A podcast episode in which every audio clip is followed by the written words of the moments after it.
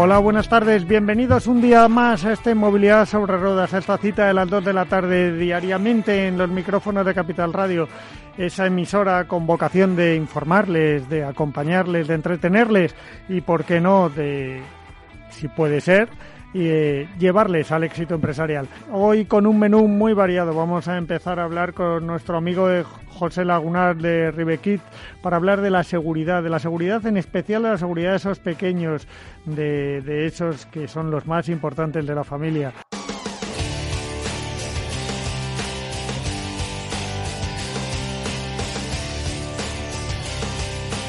Pues como les decía, vamos a estar con José Lagunar, el director general de Ribequits. Hola José, ¿cómo estás, amigo? Hola, buenas tardes, Chimo, y buenas tardes a todos los oyentes de Capital Radio. Para empezar, eh, quiero contarles a los, a los oyentes que el próximo día 16 vas a tener una ponencia en el tercer Congreso Internacional de los Profesionales para la Seguridad y la Educación Vial. Enhorabuena porque la verdad es importante la cita y es interesante que cuenten con uno siempre.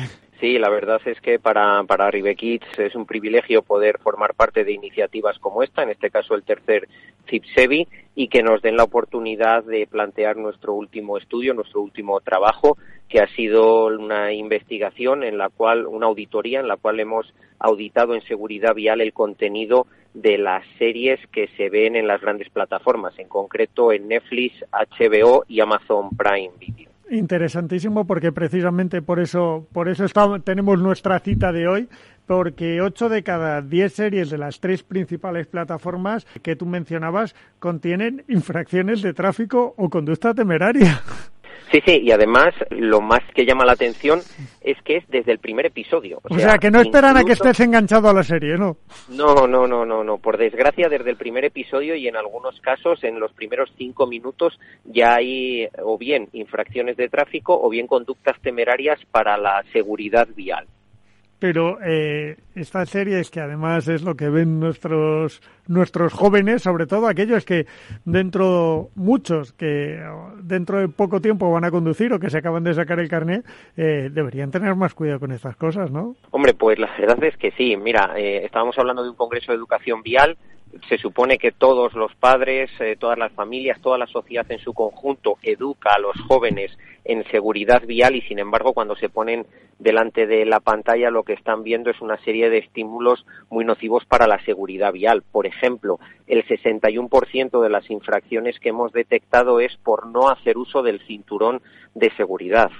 Ojo que estamos en 2021, si los jóvenes están viendo en la pantalla a sus personajes favoritos o a quien sea sin cinturón en el coche, realmente deberíamos reflexionar como sociedad si eso puede tener una incidencia luego cuando se montan ellos el vehículo. Si no vemos el cinturón, el trasero ya es que casi no existe en esta serie, ¿verdad?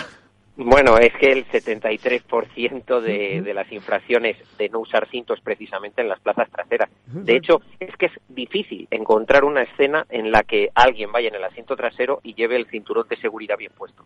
Fíjate lo curioso que puede ser cuando muchas de estas series están rodadas por especialistas. Estaba haciendo un repaso de, de las series, Los Sopranos de HBO, eh, el famoso juego El Calamar, El Pueblo de Amazon Prime también en las series españolas pasa esto.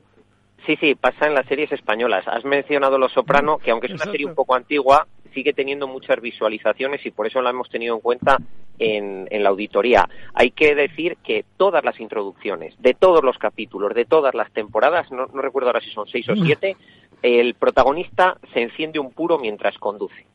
Claro, es que no es que lo veamos una vez en la serie, no, es que lo vemos cada episodio.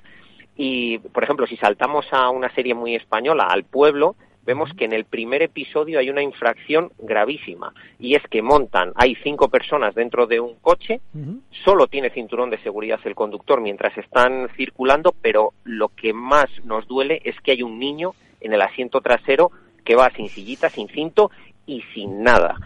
Hombre, yo creo que esa misma escena, por lo menos que si hubieran puesto todos el cinto, habría sido mucho más sencillo, ¿no?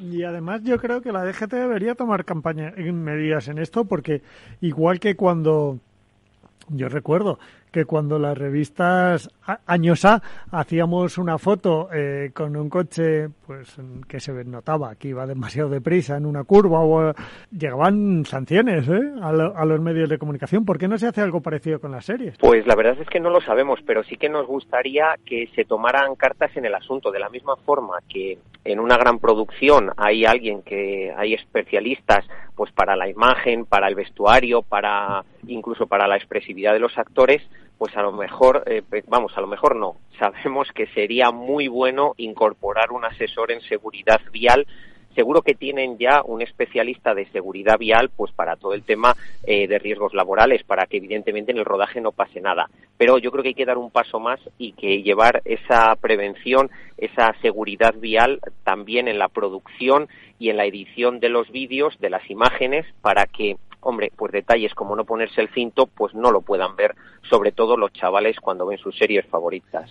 Eh, no lo hemos dicho, fallo mío, este estudio lo habéis hecho con la Facultad de Ciencias de la Educación de Sevilla, que realmente se ha, interesado o, de alguna manera se ha interesado por lo que la inquietud que habéis tenido vosotros y va a iniciar realmente una investigación para las variables de causa-efecto, es decir, para analizar qué efecto tiene esto entre la gente que visualiza las series. Nosotros hemos hecho una parte del estudio que es la auditoría, que es básicamente visualizar todo y documentar qué infracciones hay, en qué minuto, etcétera, y qué repercusión puede tener en caso de tener un accidente.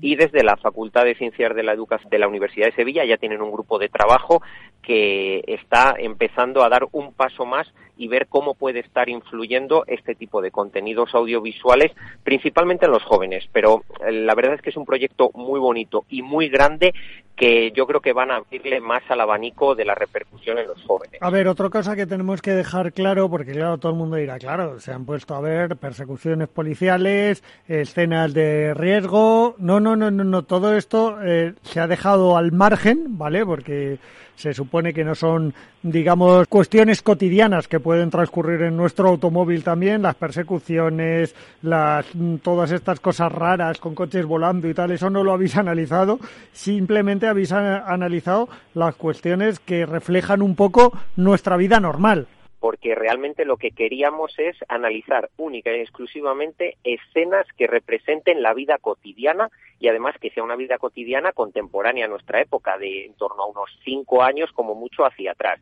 Con lo cual, series o escenas en las que hay persecuciones, series por supuesto que son totalmente fantásticas, esas están todas excluidas.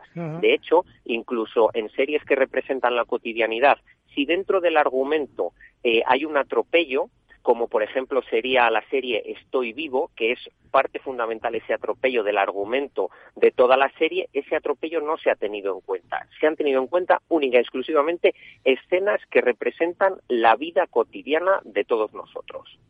Curiosísimo. Como tú decías, los cinturones de seguridad son los principales protagonistas en el número uno y en el número tres, los de detrás, por, ah, porque esos nunca se los ponen en las series y los, y los de delante parece que también poquito.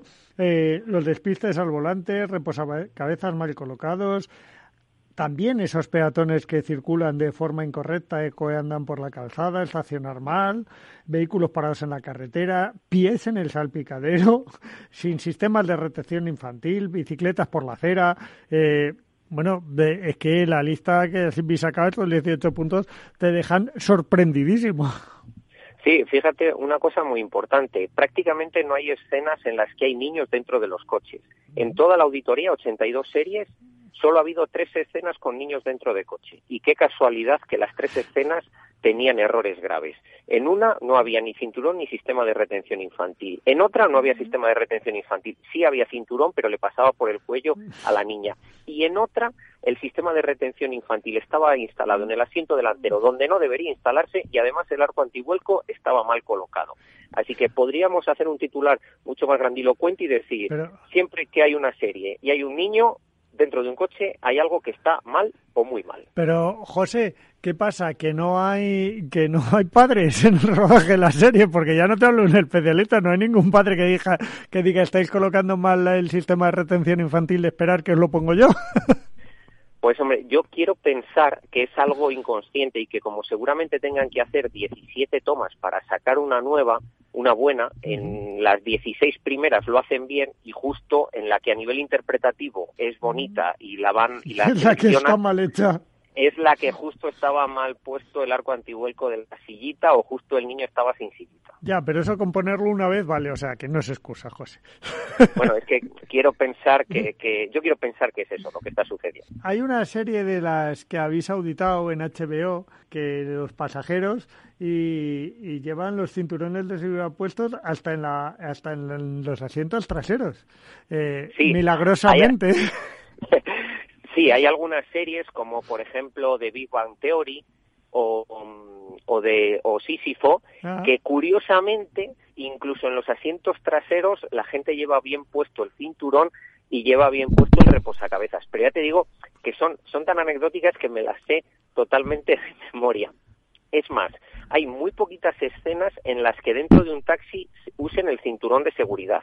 Y cuando usan el cinturón de seguridad, resulta que no tienen bien puesto el reposacabezas. Así que esas son dos de las grandes asignaturas pendientes. Bueno, José, pues yo creo que en vuestra página web eh, pueden encontrar esto curioso, casi 20, decálogo, no más, porque son 18 puntos de los más destacados de este estudio, porque yo creo que debemos luchar contra estas cosas. Si queremos normalizar la seguridad y, la seguridad infantil, sobre todo, pero no solo, eh, debemos luchar porque en lo que vemos se nos esté educando también, ¿verdad? Sí, por supuesto. Casi todos aprendemos la, la, mayor parte de nuestras conductas y de nuestro conocimiento por imitación. Y la seguridad vial no es menos, así que por favor hay que cuidar más esos contenidos audiovisuales. Con eso nos vamos a quedar. Muchas gracias, amigo, por estar con nosotros un día más y, y sorprendernos, como siempre, con esta atención a la actualidad que tenéis en Ribekit. Gracias a vosotros. Un abrazo fuerte.